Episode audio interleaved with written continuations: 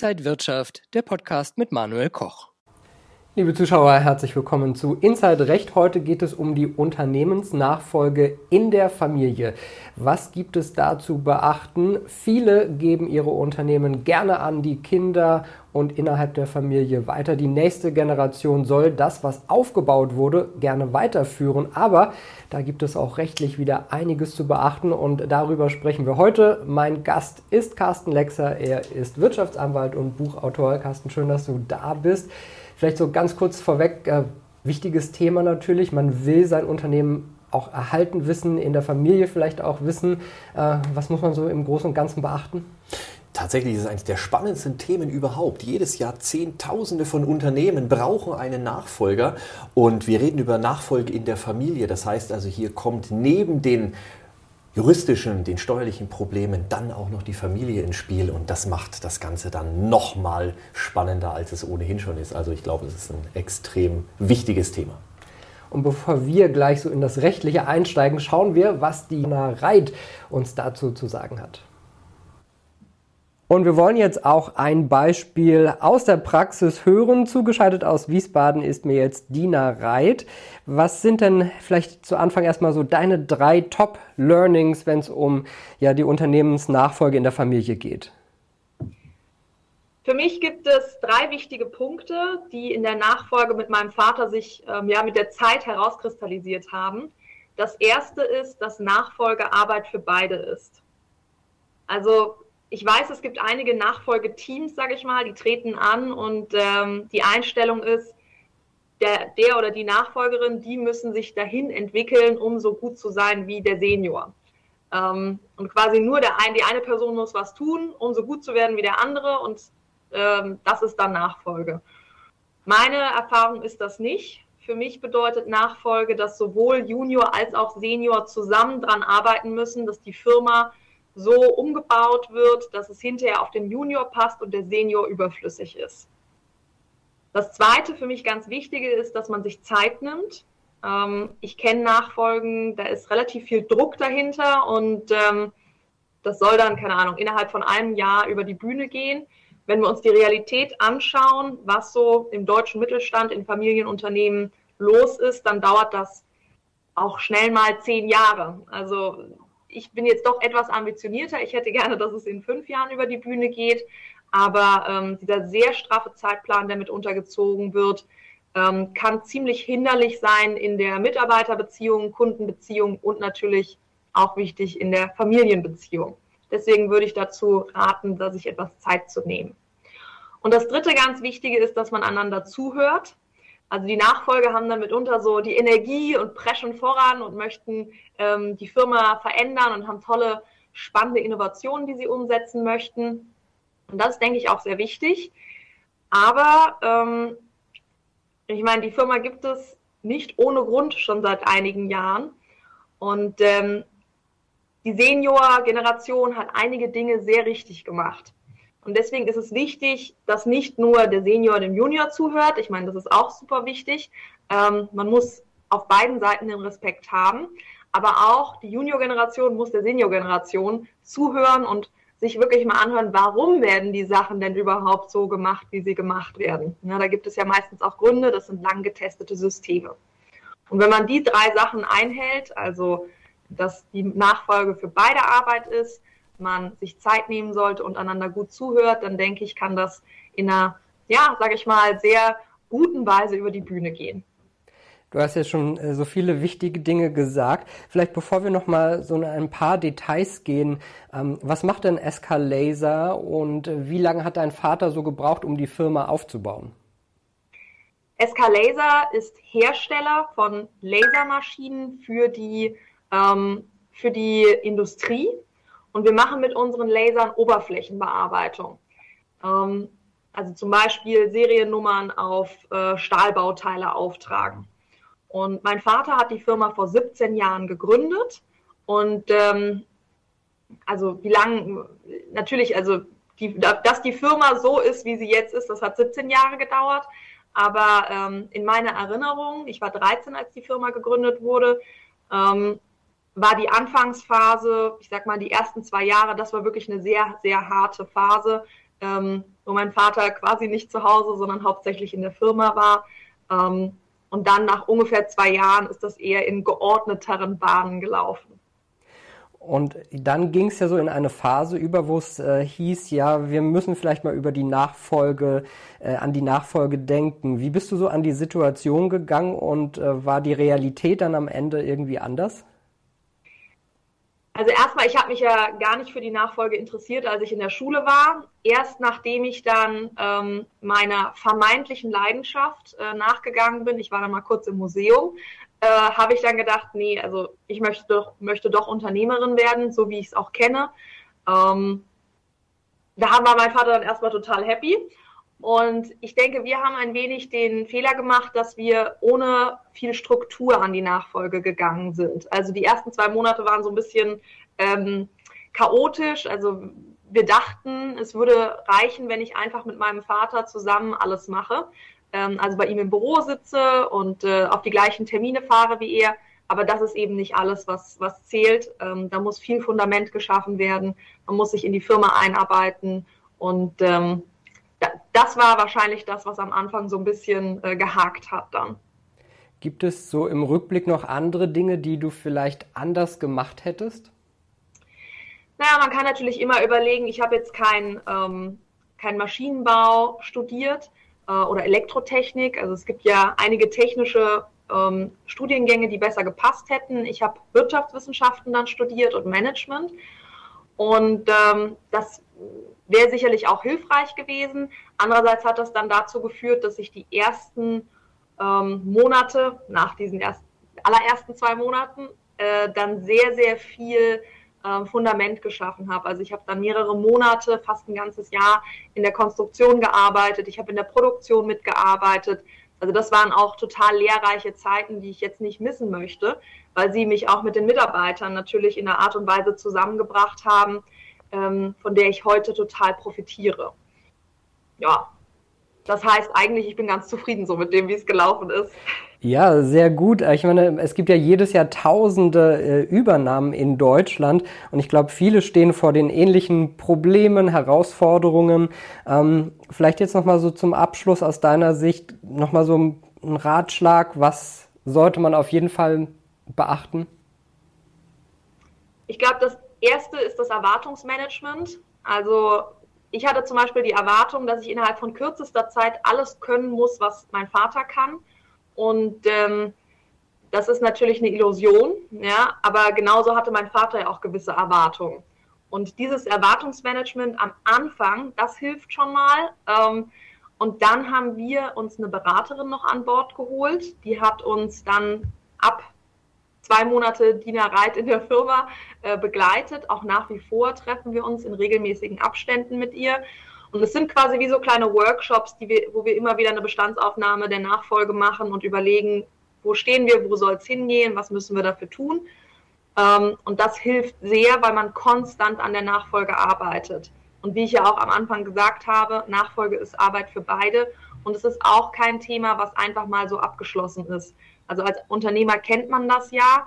Ähm, es wird wohl noch ein paar Jahre brauchen, bis ähm, mein Vater wirklich komplett aus dem Unternehmen raus ist und ähm, ich auch vollkommen übernommen habe, weil Prozesse sich auch immer weiterentwickeln, braucht das eben eine gewisse Zeit sagt Dina Reit von SK Laser aus Wiesbaden. Vielen, vielen Dank für diesen Einblick äh, in die Übernahme bei eurer Familie, in deiner Familie zum, äh, in das Unternehmen rein. Und ich habe viel mitgenommen, dass man da eben auch irgendwie so reinwachsen muss und dass es doch viel mehr Zeit braucht, als man so denkt.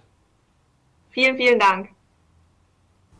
Ja, wir haben jetzt schon auch ein Beispiel gehört. Du hast auch schon einiges gesagt, Unternehmensnachfolge in der Familie wichtiges, aber auch schwieriges Thema. Vielleicht so ganz vorweg, was sollte man beachten?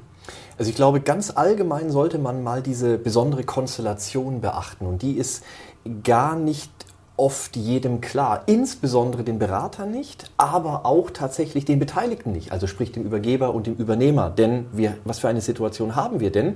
Wir haben auf der einen Seite die, sage ich mal, ganz normale Situation der Unternehmensübergabe. Das heißt, wir haben steuerliche Fragen, äh, eventuell Schenkungssteuer, ähm, vielleicht irgendwelche steuerlichen Auswirkungen, weil das Unternehmen teilweise verkauft wird, wie auch immer. Äh, dann haben wir natürlich juristische Fragen, ähm, alle möglichen Art. Und dann haben wir die familiäre Situation. Und die familiäre Situation, das wissen wir ja alle, die kann natürlich schon sehr, sehr speziell sein. Da sind Wünsche mit verbunden, Hoffnungen, Ängste auf beiden Seiten. Ja, nimm den Übergeber, der möchte, dass sein Werk, du hast es so schön gesagt, fortgesetzt wird. Der Übernehmer hat vielleicht neue Ideen, hat vielleicht Angst, dass er da nicht zum Zug kommt, die umzusetzen. Dann der Übergeber, der möchte, dass am besten alles so weitergeführt wird wie bisher, weil es hat ja alles wunderbar funktioniert. Er sieht vielleicht gar nicht die neuen Dinge, die man machen müsste, um weiter bestehen zu können. Also da trifft sehr, sehr viel aufeinander. Und wenn man noch weggeht vom Unternehmen, dann haben wir tatsächlich diese familiäre Situation, wo sich jetzt die Probleme in einer Familie. Also jetzt äh, wirklich unabhängig von dem Unternehmen, ja, aber da kann es ja auch zu ähm, Spannungen gekommen sein. Da geht es um Geld, ja, ein Unternehmen stellt einen Wert dar, äh, jemand bekommt vielleicht die Anteile, jemand anderes möchte dann zum Ausgleich etwas anderes haben, aber was bekommt er jetzt und so weiter. Das trifft alles in so einem kleinen Kosmos dann zusammen. Und das kann natürlich zu großen Spannungen führen, wenn man das nicht entsprechend vorbereitet hat. Ja, du hast es schon angesprochen, die Erwartungshaltung ist, glaube ich, ja, aus welchen Gründen auch immer unterschiedlich. Die jüngere Generation guckt vielleicht mehr in die Zukunft, die alte Generation möchte Dinge erhalten, wissen. Äh, welche Erfahrungen hast du da gemacht? Also tatsächlich, äh, ja, crashen hier zwei, ähm, zwei Haltungen aufeinander und die sind teilweise extrem unterschiedlich. Zum einen, äh, und ich glaube, das muss man auch erstmal ein bisschen positiv betrachten, ist dort ein Übergeber, der hat etwas geschaffen. Und das hat er oftmals über Jahrzehnte geschaffen. Das heißt also, er ist vollkommen zu Recht stolz auf das, was er geschafft hat und das, was er gemacht hat, das besteht, weil er sehr viel richtig gemacht hat.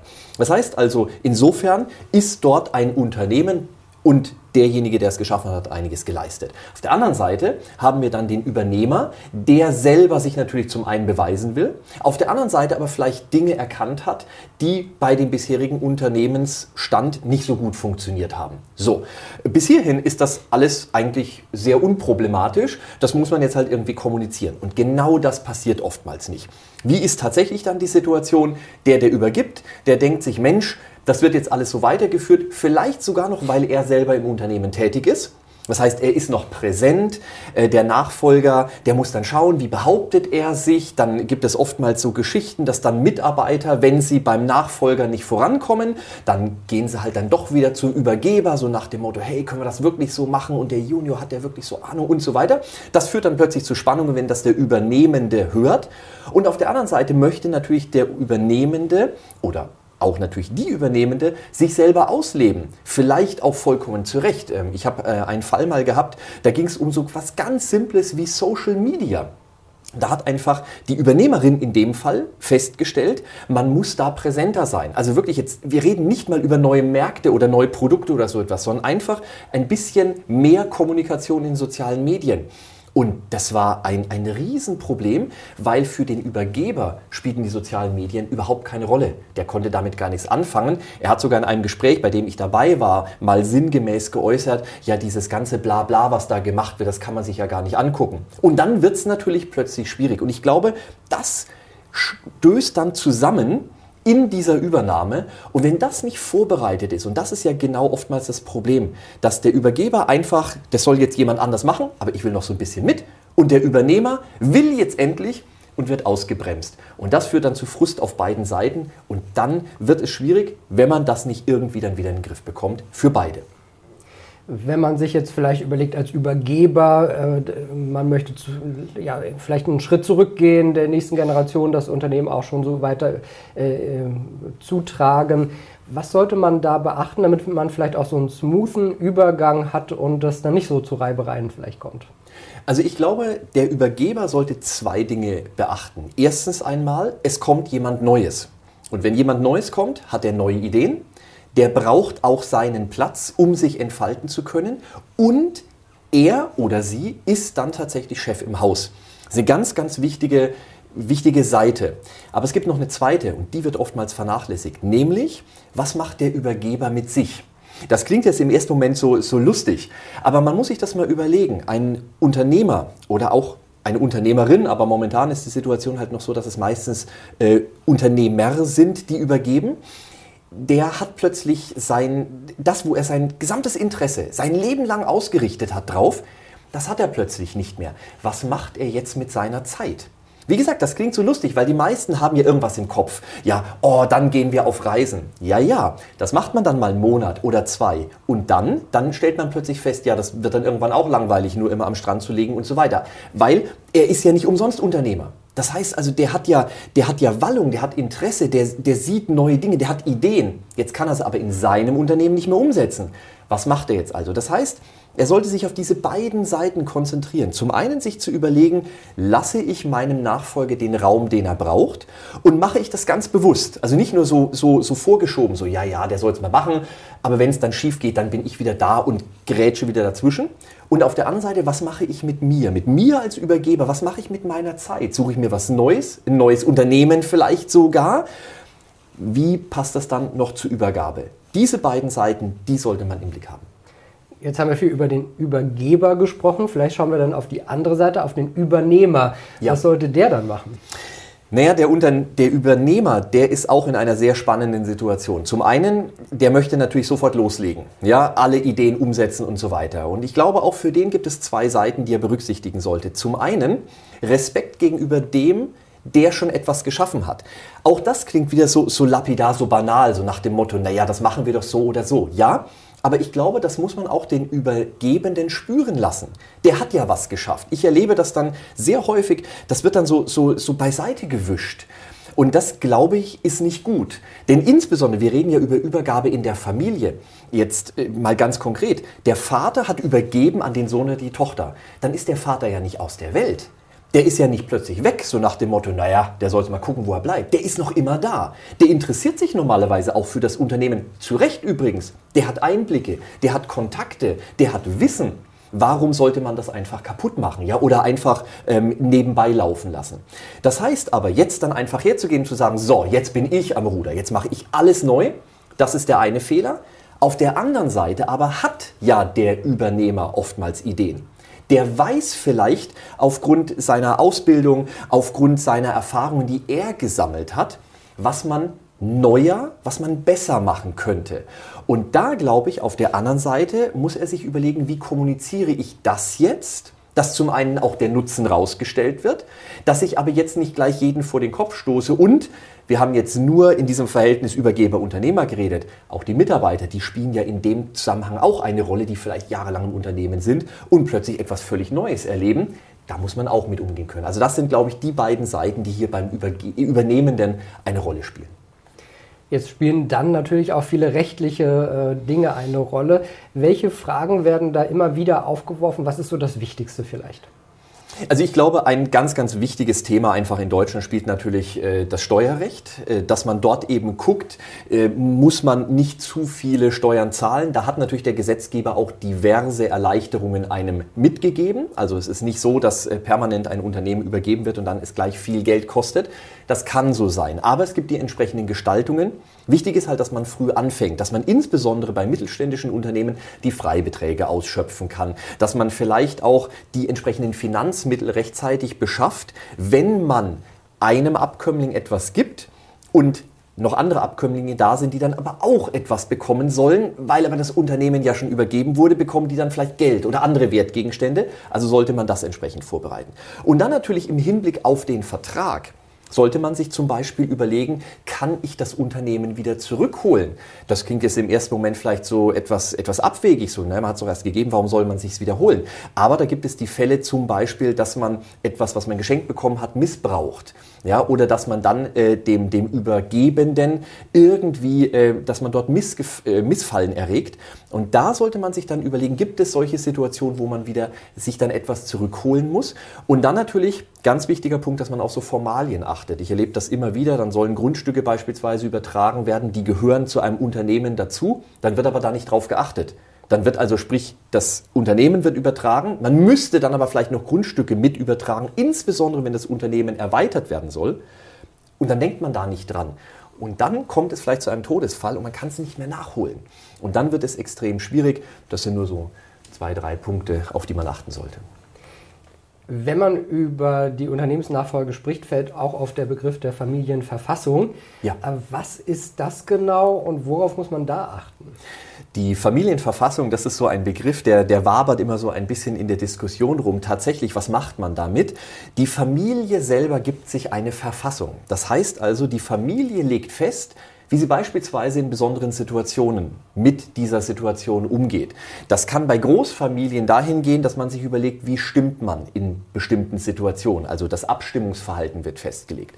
Oder man überlegt sich, wie macht man das mit der Ausschüttung. Denn man kann sich sehr schnell überlegen, ja, wenn das eine weit verzweigte Familie ist, irgendjemand will vielleicht die Ausschüttung zum Lebensunterhalt haben, jemand anderes sagt sich, nee, also das Geld brauche ich gar nicht, soll lieber mal in der Familie bleiben. Schon haben wir zwei Positionen, die aufeinander knallen. Das ist nicht so gut. Hier kann die Familienverfassung Abhilfe schaffen. Vor allen Dingen, die Familienverfassung regelt dann nicht nur irgendwelche Dinge im Hinblick auf das Unternehmen, sondern auch im Hinblick auf die Familie. Wenn die Familienverfassung gut gemacht ist, dann steht dort zum Beispiel drin, welche Werte verfolgt eine Familie, nicht nur als Familie selber, als dieser kleine Teil, sondern auch im Hinblick dann auf das Unternehmen. Wie gehen wir mit Streitigkeiten um? Wie gehen wir mit Mitarbeitern um? Äh, wie gehen wir mit Mitarbeitern um in Notsituationen? So etwas kann man dann alles regeln und wenn man es dann noch richtig groß aufzieht, dann macht man das Ganze sogar öffentlich, dass also auch tatsächlich die Mitarbeiter, äh, die Öffentlichkeit nachlesen kann, wie eine Familie zu einem Unternehmen steht. Und das ist dann schon wirklich ein extrem moderner Ansatz. Er fordert viel Transparenz oder, oder fordert viel Transparenz. Aber wenn man das richtig sauber macht, dann kann das einem Unternehmen einen richtigen Schub geben. Also ich sehe schon die Unternehmensnachfolge in der Familie. Ein ganz wichtiges Thema. Es werden sehr, sehr viele Unternehmen in den nächsten Jahren auch vererbt werden, Jahrzehnt. Äh, muss sich jeder wirklich auch rechtzeitig dann Gedanken machen. Dankeschön an den Wirtschaftsanwalt und Buchautor Carsten Lexer für diese Einblicke und Ihnen, liebe Zuschauer, danke fürs Interesse. Bleiben Sie gesund und munter, alles Gute und bis zum nächsten Mal. Und wenn euch diese Sendung gefallen hat, dann abonniert gerne den Podcast von Inside Wirtschaft und gebt uns ein Like.